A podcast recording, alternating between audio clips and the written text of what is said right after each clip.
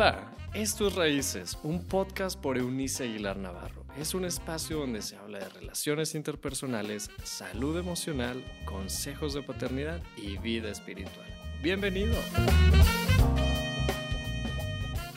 Buena mañana, tarde o noche, donde quiera o como quiera que nos estés escuchando. Eh, quisiera enviarle saludos cariñosos a todos nuestros amigos que en 19 países nos reciben a través de nuestro podcast. Usted no puede imaginar lo felices que estamos, agradecidos con Dios. Solo oro, ruego a Dios y Padre nuestro que usted sea un buen territorio, en su alma sea una buena tierra que pueda germinar esto que hoy día veremos en nuestra última consideración de los territorios del alma como la buena tierra, registrado en San Mateo capítulo número 13, verso número 8. Dice, pero otras semillas cayeron en tierra fértil o buena tierra y produjeron una cosecha que fue 30, 60 y hasta 100 veces más numerosa de lo que se había sembrado. Solo leer esta porción del texto bíblico me emociona. El corazón que representa la buena tierra es aquel que recibe la verdad que es Cristo, la reflexiona y decide que esta verdad dirija todo su ser.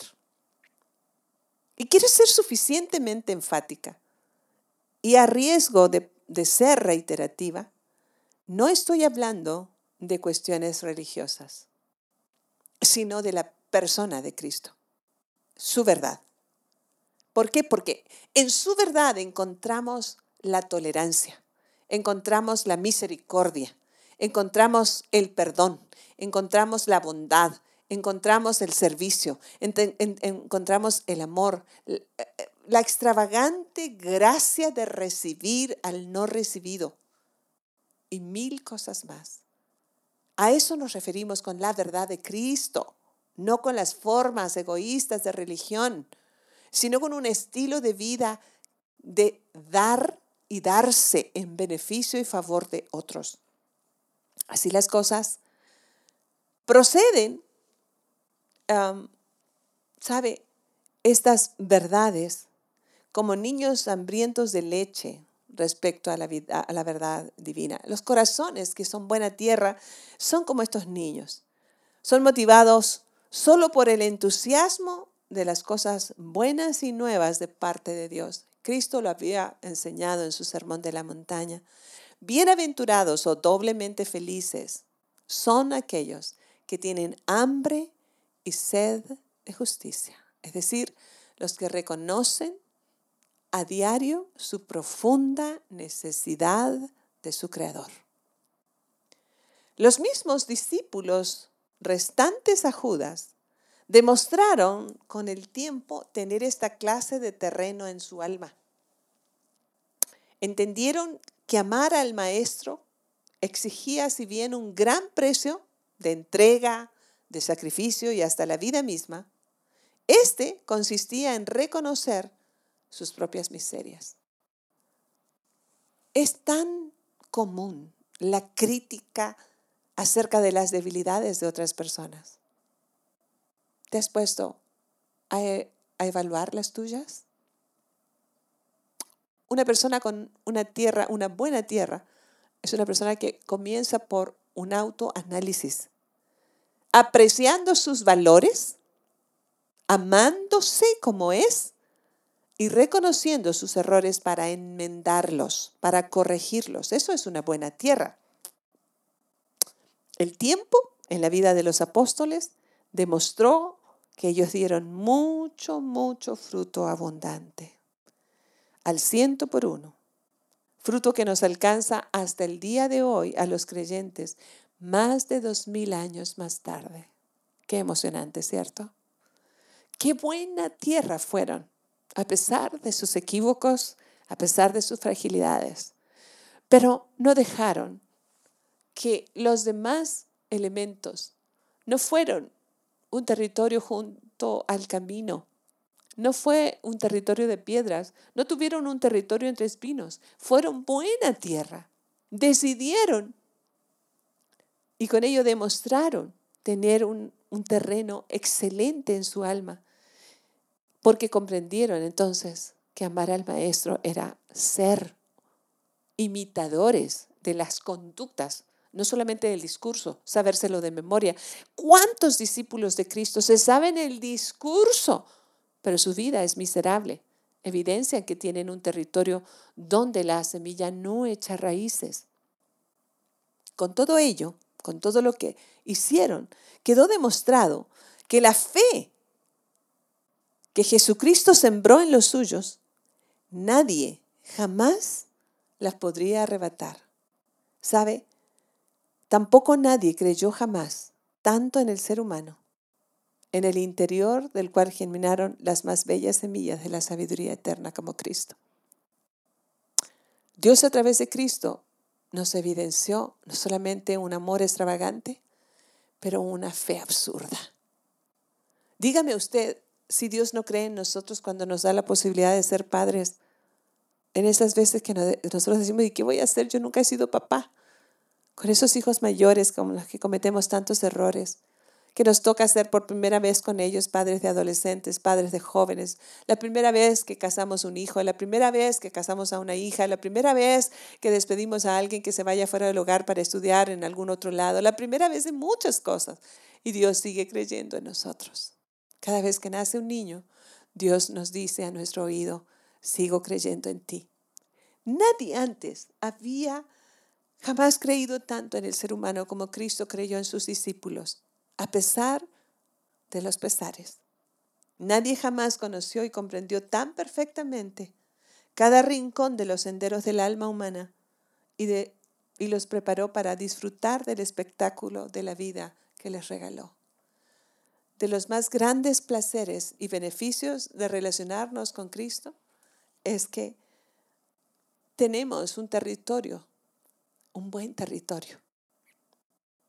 La semilla de su perdón, por ejemplo, germina al ciento por uno.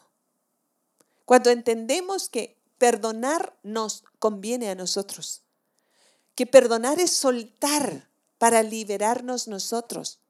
Dejamos excusarnos detrás de aquello de, no se lo merece, no puedo perdonarle. No, no. El que tiene un buen territorio dice, mi maestro me enseñó a perdonar todos los agravios porque a mí me conviene, me hace libre. Un buen territorio, la tierra que es un, corazón que tiene un buen territorio, una buena tierra, es aquello, aquella que, en la que la semilla del amor servicial desinteresado echa raíces profundas, no permite que el sol la queme, ni los este, en el territorio de los espinos mm, no lo puedan ahogar. Aprendemos a dar fruto sirviendo desinteresadamente, aunque nadie nos reconozca lo que hacemos. Dios y su bondad en nosotros es extravagante. Podemos denotar cuando alguien tiene un territorio así, porque es amable, porque es caballeroso, porque es una dama, por su vocabulario honesto, por su, buen vocabulario, porque no es vulgar al conversar, por su elección de buenos amigos, por el contenido en sus redes sociales, por sus decisiones cuando está solo, por sus reacciones frente a las presiones de la vida, por su valentía para enfrentar sus miedos y los problemas naturales de esta vida. Todas esas cosas no es entonces a qué religión perteneces, sino ¿Qué tanto germina o ha germinado la semilla buena del buen mensaje del Cristo en nosotros? Hoy es no solamente mi deseo, pero mi oración, porque nos convirtamos en un territorio maravilloso allí donde a pesar de, de, ser conocidos por Dios, nos comprende tan perfectamente y hace que cada rincón de los senderos de nuestra alma sean preparados para que nosotros podamos disfrutar del espectáculo de la vida. Un buen territorio interior es aquel, aquella persona, hombre y mujer, que se niega a ser espectador de la vida y se convierte en el protagonista de su historia. Dios prometió estar con nosotros. Y a pesar de las circunstancias, siempre, no solamente nos levantaremos con honor, pero daremos flores de mil colores, aún en medio de las tormentas y los desiertos, para más tarde dar fruto que no solamente sacie nuestra propia vida, sino que pueda saciar la sed y el hambre de todos aquellos que aún permanecen huérfanos del alma. ¿Qué clase de territorio tienes? ¿Acaso eres como el que está junto al camino, donde las aves vienen y comen la buena semilla? ¿Acaso eres tú un territorio de piedras, donde se marchita la semilla de Dios frente al calor o bajo el calor del sol? porque las raíces no son profundas?